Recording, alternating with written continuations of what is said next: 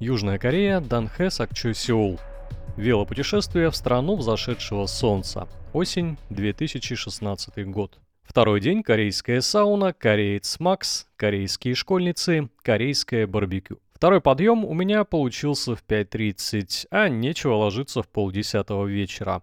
Но вообще спалось ужасно. Просыпался я в три ночи от духоты, дверь была нараспашку, но все без толку. Хоть бы качка была, но корабль настолько медленно и плавно переваливался на гигантских пологих волнах, что будто их и не было. Я пошел гулять по судну, обнаружил автоматы по продаже корейской воды, японского пива и китайских игрушек.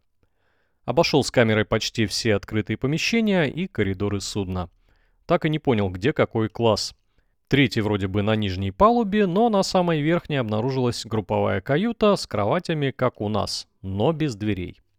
Встретил Виталия Трудкова, вместе мы с ним нашли кипяток и заварили кофе, который путешествовал со мной, наверное, еще из Калининграда. А может даже и раньше. Погуляли немного, Виталий мимоходом заполнил въездные карточки для погранслужбы и карантина, и опять ушел спать.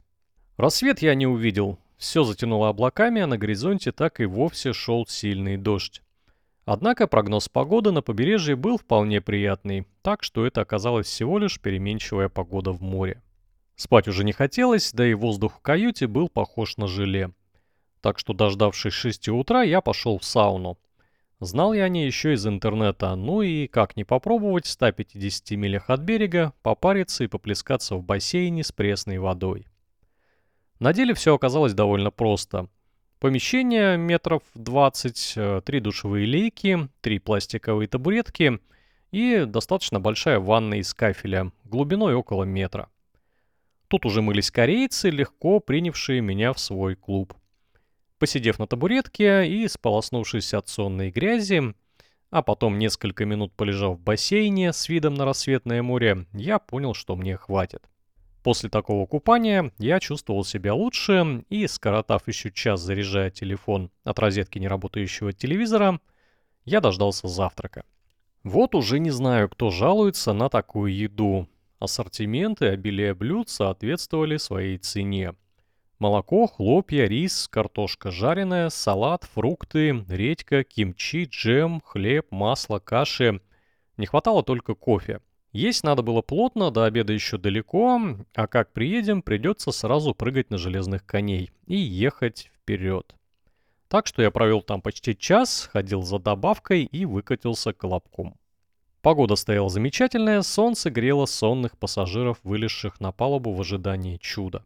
В их числе был Александр Мирошниченко, представитель проекта «Велосипедизация Владивостока». Человек, который знает, как превратить Владик в велоцентр мира. Мы вместе включили GPS и гадали, когда же увидим чужую землю. Оставалось около 60 миль, два часа хода. И, наконец, случилось чудо. Берег Кореи показался на горизонте. Прошло еще не менее часа, пока мы дошли до границы, с которой можно было снимать фото и видео. Картинка была очень красивая. Зелено-синее море, голубое небо, зелень на берегу, огромные горы вдали – да, через неделю мне их покорять в одиночку. Заход в порт Данхэ был необычный, по крайней мере для меня. Команда корабля в этот важный и ответственный момент открыла рубку, и все желающие могли видеть то же самое, что и капитан. Так мы и пристали к берегу. В холле корабля еще за час до швартовки собралась большая толпа людей с вещами. Дело в том, что хоть это и промежуточная остановка, но оставаться на пароме во время стоянки нельзя – а поэтому почему бы и не погулять по Дунхэ? Для этого стоит слезть с корабля пораньше, заняв очередь у выхода. Так думали все. Но сотрудники порта были несколько иного мнения.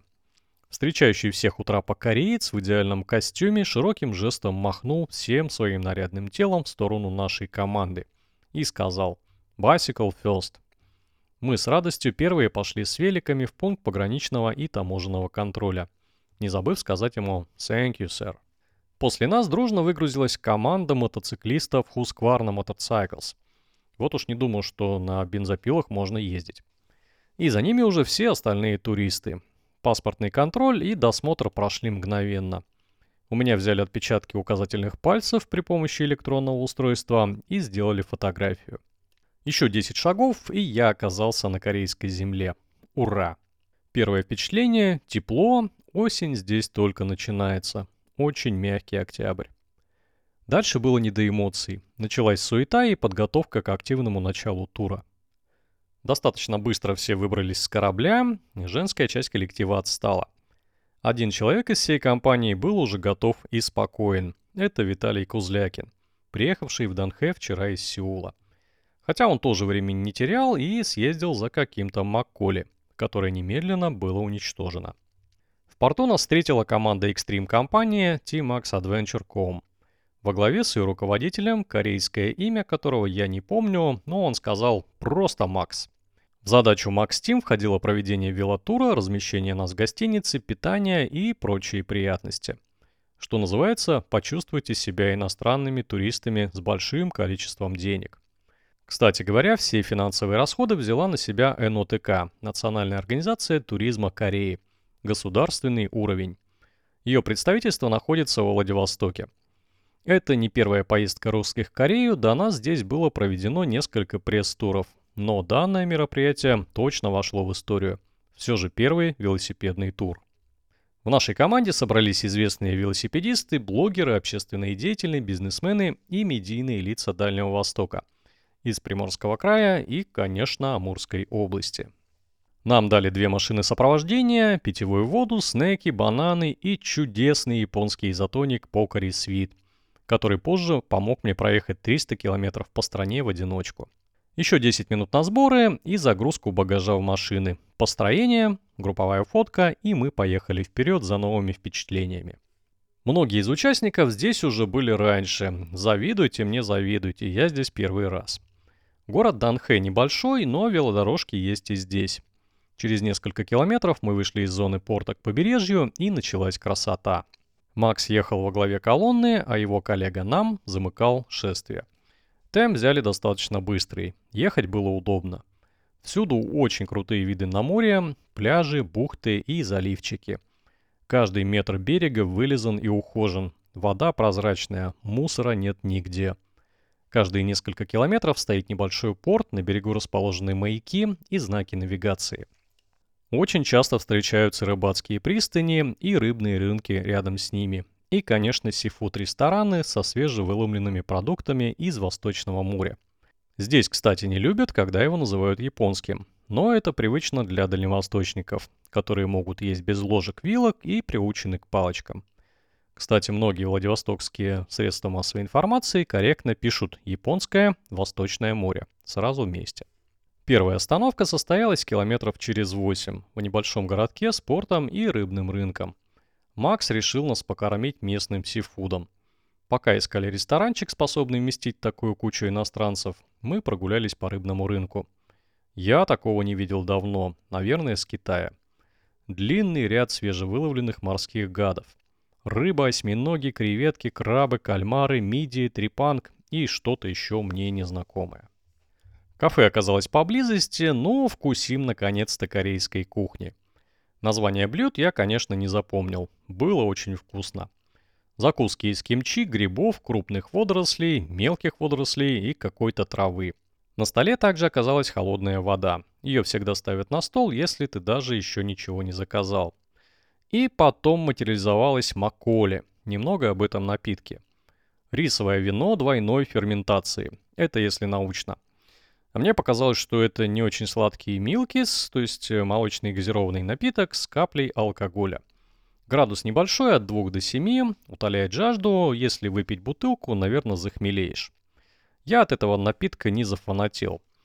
Но с нами ехали члены велоклуба МРТ, Маколи Racing Team, и они знали толк в Маколе. Внезапно и до конца поездки родился ритуал «Маколи Тайм». Значит, пришло время выпить Маколи. Однако не злоупотребляли. Кстати, по мнению Алексея Мигунова, который тогда работал в информационном агентстве Prima Media, Маколи – телячье пойло. В принципе, я с ним отчасти согласен, хотя это не мешало мне участвовать в Маколи стопах. Закуски были съедены, подали блины с травой, а дальше царицу морей – рыбу. И потом еще одну рыбу и еще закуски. Уф, от стола я отполз. В углу кафе обнаружился автомат с кофе, конечно же, бесплатным. Вообще, корейцы пьют эту жидкость не хуже американцев. Но то, что насыпали в эту кофемашину, для меня осталось загадкой. Большей гадости я не пил даже на железнодорожном вокзале Хабаровска в 2003 году. Ехать сегодня надо было еще километров 40, хотя по такой дороге можно было выжать и сотню. Велодорога не исчезала, наоборот, все больше стало походить на велотрассу, порой уходя от автодороги в сторону. Кстати, заблудиться здесь просто невозможно. Очень много знаков указателей, периодически появляются карты местности со схемами велодвижения – и вдоль велопути проходит синяя линия, нарисованная на дороге. Цивилизация. Велосипедисты наконец вошли в нужный ритм, отставал только Алексей Воронин, который вез с собой фотоаппарат и кучу оптики. Останавливался он везде, где видел что-то стоящее внимания. Но это даже было на руку любителям Маколи. Кстати, самый красивый велик, на мой вкус, был у Олега Лопатина из клуба путешественников «Аладдин».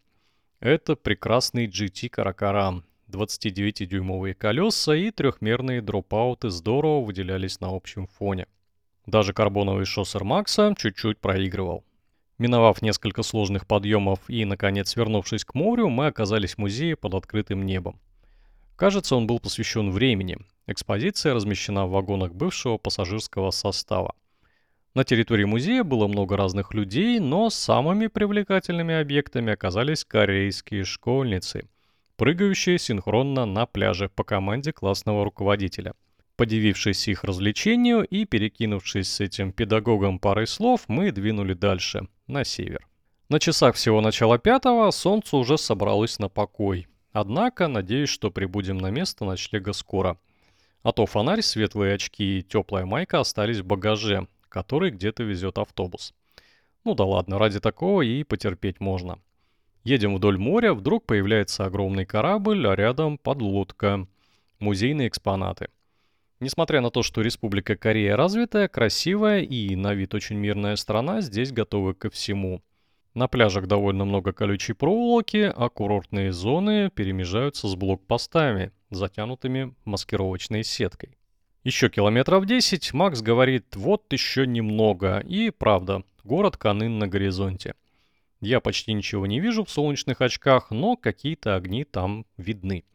Правда, достаточно большой город, перекрестки, магазины, ура, где-то тут наш отель. Нет, не в этом районе. Опять едем в темноте, лишь велодорога слегка подсвечена уличными фонарями. Ура, вот здесь много отелей, какой-то из них наш. Чувствую, что температура моего тела упала до 35 градусов. И это опять не наш финиш на сегодня. Ну уж ладно. Резкий поворот с подъемом, говорю Воронину, да, это, наверное, здесь. Точно, через три минуты паркуемся около отеля. Вот и Таня с автобусами, значит, наши вещи здесь, и тут мы будем жить. Это был не отель, а самая настоящая гостиница 4 звезды, а может и 5. От радости, что мы все-таки приехали, случился небольшой казус. Нам выдали карточки-ключи номер 206. Конечно же, мы пошли в лифт, но как еще переть велики в номер? В лифте я нажал кнопку 2 и долго ждал, двери открываются, а мы на том же этаже. Оказывается, это и был второй этаж, а первый в цокольном этаже. Посмеялись и разбежались по номерам. Через 40 минут сбор на ужин. Куда идем? Ну, конечно же, в ресторан корейской кухни. Ехать 3 минуты. Нас ждет корейское барбекю, мясо, которое надо готовить самим на открытом огне, и очень увлекательный процесс его поедания – Особенно, когда последний банан из желудка испарился километров 15 назад. Но я вошел во вкус и вполне объелся и даже немного напился. Темное пиво к жареному мясу подходит очень хорошо. А неизменная капуста кимчи имела уже привычный вкус. До отеля решили дойти пешком, приметив магазинчик 7-Eleven. Утром там можно будет раздобыть кофе и прочие приятные мелочи. Возвращаемся в номер, я жил с Александром. Немного зависаем над роботоподобным унитазом. Он весь в сенсорных кнопках с фонтанчиком и феном, как в репортажах из передовых стран. Ах, ну да, мы же в Корее. Велосипеды отдыхают в коридоре, ложимся и мы. Завтра большой день.